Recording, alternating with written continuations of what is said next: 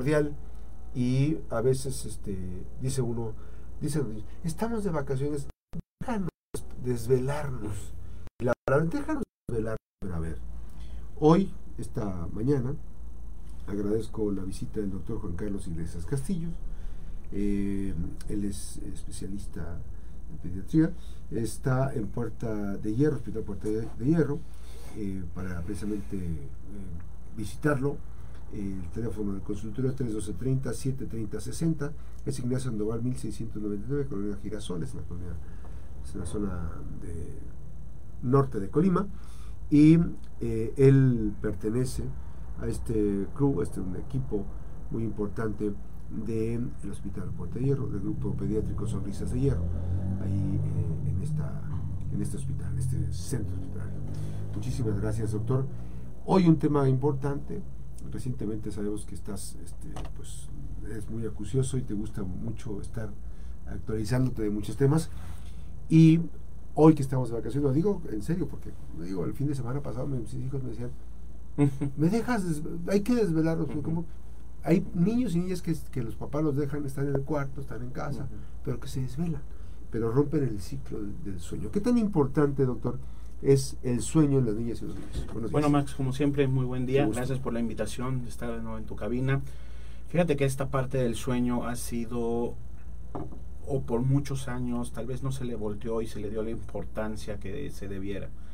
Y en los últimos años, ha sido tan importante que ya hay subespecialidades, altas especialidades, revistas de alto poder editorial e impacto dedicadas al sueño. Yo te puedo contar nuestra experiencia personal en el terreno de los críticos. Si alguno de tus oyentes o tú de forma personal conocen o saben la noción de lo que es una terapia intensiva pediátrica, es un lugar donde tienes un estímulo constante, donde hay luz constante, hay sonido en monitores, por toda la tecnología que se tiene que usar para mantener la función orgánica. Y a partir de los 2000, en este terreno de los críticos, nos hemos tornado o se ha volteado a ver el descanso del paciente. No es poco, no es infrecuente que los pacientes que están en terapia intensiva, y te hablo de adultos que son los que lo pueden verbalizar, salgan y digan, o salgan con estados de delirio, de estrés postraumático de esta una terapia. A partir de ahí, en, terapia intensiva, ¿eh? ahorita vamos a la vida habitual, nos hemos dado a la tarea de el paciente tiene que descansar.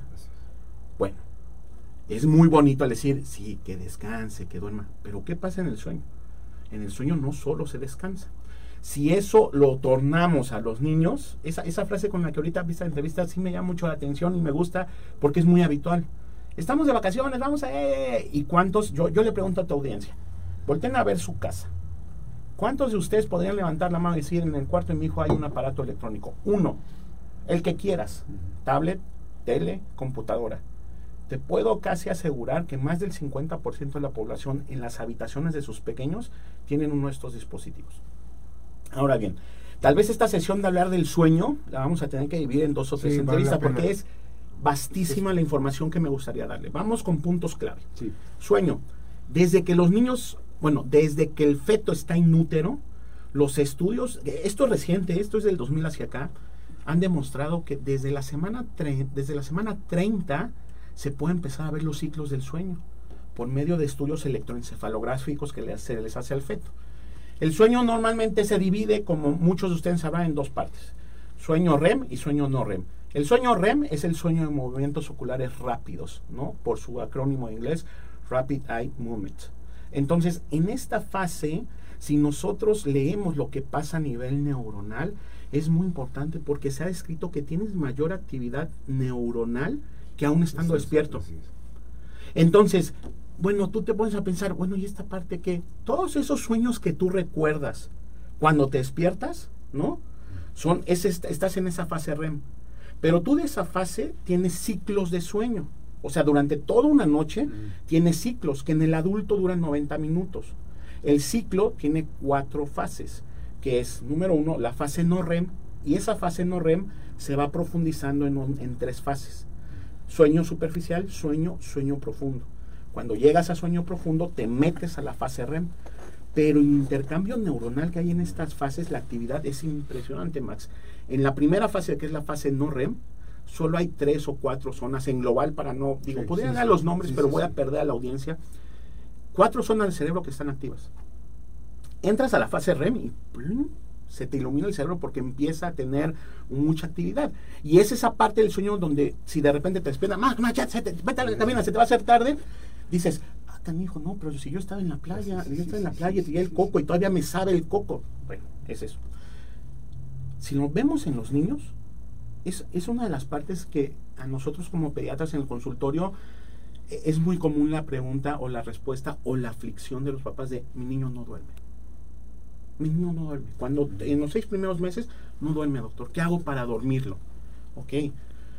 Si nosotros empezamos a entender cuál es la arquitectura del sueño en los niños, vamos a ver que durante los primeros tres meses, esta fase que te describí, bueno, esta estructura que te describí de cuatro fases no está presente.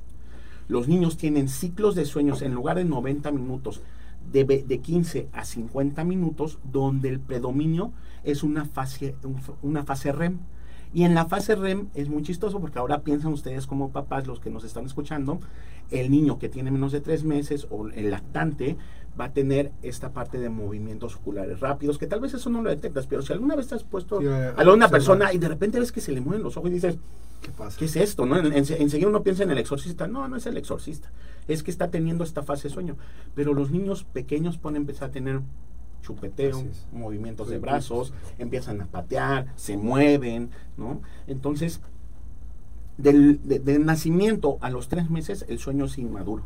Esta arquitectura de sueño es inmaduro. Los ciclos son muy frecuentes y el porcentaje de tiempo del día que el niño tiene que estar dormido va de, de 18 hasta 20 horas. ¿Y qué es lo que lo despierta? Tengo hambre. Tengo hambre, ¿cómo? Y me vuelvo a dormir. El punto de reto para los papás es que esos ciclos, al ser tan cortos, duran de dos a tres horas.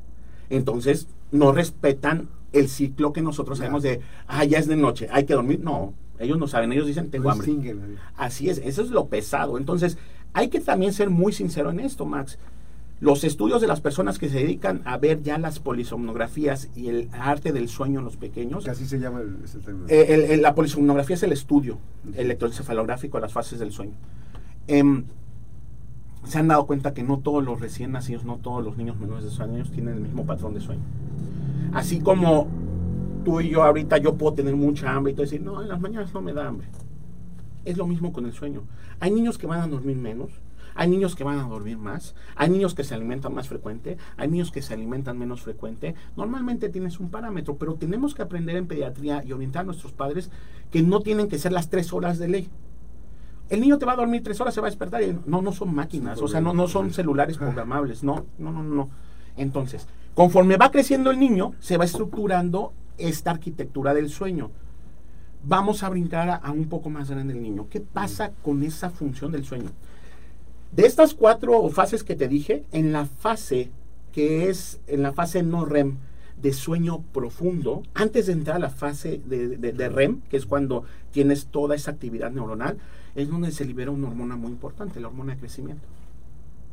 Entonces, empezamos a hacer conjeturas y empiezas a, poder derivar al sueño enlazándolo con diferentes aspectos fisiológicos. Número uno, endocrinológico. Si el niño no tiene una buena calidad del sueño, esta hormona no se va a liberar y si no se libera esta hormona, no hay crecimiento. Bueno. Dos, en la fase del sueño, en la fase no REM, el sistema inmunológico recupera lo perdido, produce energía y tiene mayor función.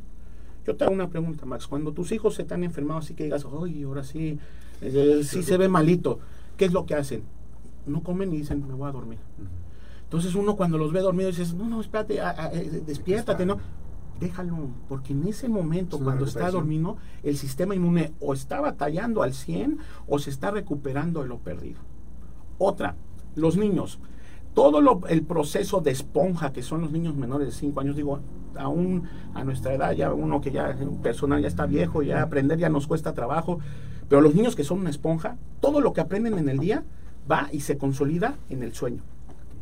Entonces, hoy en día, los padres, cuidadores, ¿a qué nos vemos expuestos? A que esa calidad del sueño se ha ido cortando. Entonces, si el niño no duerme, puede no crecer, si el niño no duerme, voy a abrir un paréntesis y por favor esto lo voy a enfatizar, papás. Cuando llegan al consultorio y a muchos de los colegas le preguntan, doctor, ¿qué vitaminas le puedo dar? A mi niño para que no se enferme. ¿Qué piensa que está relacionado con Yo lo que, le, yo lo que les digo es, no existe la supervitamina, existe que estén hidratados y que duerma tu hijo. ¿Ok? Es la mejor vitamina, digamos. Para que el sistema inmune trabaje mejor. La otra parte es, si el niño no duerme, los procesos conductuales, los procesos de aprendizaje y las, ojo con esto Max, y en el adolescente, la salud mental se deteriora. Estudios de 2015 para acá han demostrado con estudios muy bien hechos que esos adolescentes que se deprivan de sueño, porque ya en la adolescencia arriba los depende si eres mujer o hombre, pero ya en la adolescencia mínimo por estructura fisiológica deberíamos de dormir ocho horas. Y en la adolescencia es el periodo donde empiezan las fiestas, donde más estás eh, intro- eh, eh, dentro de las redes sociales, se acorta. Bueno, todos esos adolescentes que tienen menor cantidad de sueño tienen mayor predisposición, ahí te va, ansiedad, depresión, conductas autolesivas y suicidio. Demostrado, ¿eh? Entonces empezamos a ver la importancia Sí. de lo que tiene que ver esta parte del sueño. Aquí viene el reto para papás. Vuelvo a la pregunta. ¿Cuántos de ustedes tienen dispositivos electrónicos? Te voy a poner un caso rápido. Eh, uno- unos familiares llegan al consultorio y me dicen, tenemos una niña de dos años, pero no duerme bien. Una de las cosas que uno pregunta es, ok, méteme en tu rutina, que ya en las entrevistas posteriores vamos a hablar de eso, méteme en tu rutina, méteme en una noche así habitual, llévame a una noche habitual en tu familia. Y ahí se concluye donde me dicen los papás, bueno, pues es que estamos en el cuarto y se prende la tele. Entonces, los dispositivos tecnológicos nos han disminuido la calidad de vida, la calidad, perdón, la calidad del sueño y el sueño en estos puntos es fundamental. Vamos a abordarlo en siguientes entrevistas. Así es. Pues está esta invitación. Por lo pronto, ahorita para recapitular y, y hacer una síntesis, doctor, el, el tema principal es la calidad del sueño. Calidad. Calidad, Y- y- cantidad. Calidad y cantidad. Y evidentemente, este no darles accesorios, como los dispositivos, que permitan el que se active de alguna forma, ¿no? Este, a ciertas horas hay que retirarlos. Vamos a hablar, en Sí, entrevistas posteriores vamos a hablar el por qué esta luz, esto, verlo, te activa el cerebro. O sea, te, te activa cierta, cierto punto. Y aquí tal vez el reto es a los adolescentes, ¿no? O sea, el adolescente que pues ya está en su cuarto, ya está encerrado y tú le dices, no veas tele, ¿cómo lo manejamos como papá? Tal vez sería un buen tema Sí. para conjuntarlo con la doctora Sí, Sarita. sí, para, para ver de qué manera Así es. estamos. Sí es importante esa parte. Y estamos en vacaciones, necesariamente hay que mm, eh, aprovechar para, digamos, ordenar esa parte. ¿no? Otro punto, y con esto cierro, Max, es el sueño en fines de semana, en adolescentes, en fines de semana y en vacaciones, es donde se debe recuperar. Porque la escuela, no me voy a meter en esa, en esa parte pedagógica, es un- es uno de los puntos que les quita calidad de sueño. Sí, estresante. sí. Así es. Entonces, los fines de semana y vacaciones, en lugar de que te diga papá, es que hay de-". no, es que en vacaciones, si acaso un día, los demás, te tienes que dormir Sí. nueve de la noche y te me recuperas Sí. para el regreso a tus labores.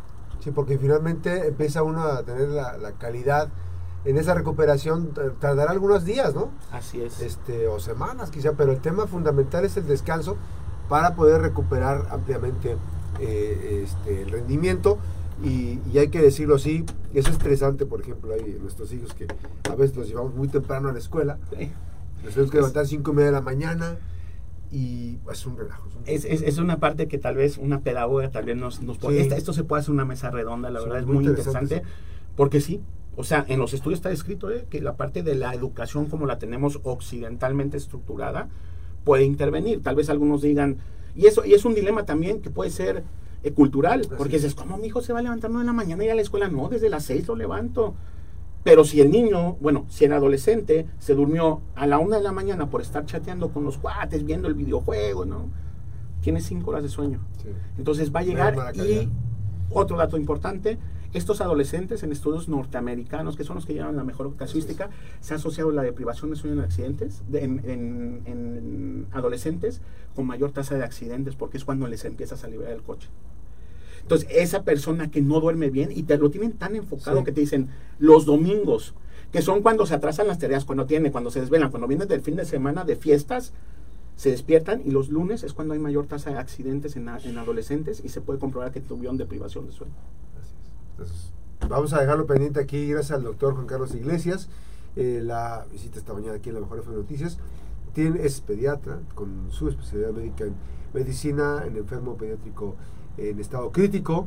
Además, esta alta especialidad en medicina en enfermo pediátrico cardiovascular en estado crítico eh, está precisamente eh, participando en este grupo pediátrico. Es un club muy importante de especialistas de sombristas de hierro en el Hospital Puerta de Hierro. 312-30, 730-16, el consultorio, urgencia 55-52. 48 55 40 el doctor Juan Carlos Iglesias y de verdad agradecido con todas las atenciones que hemos tenido durante este 2023 y evidentemente invitarlo y compartir con él hacia el 2024 la importancia de la salud porque las buenas noticias también son noticias. La pausa regresamos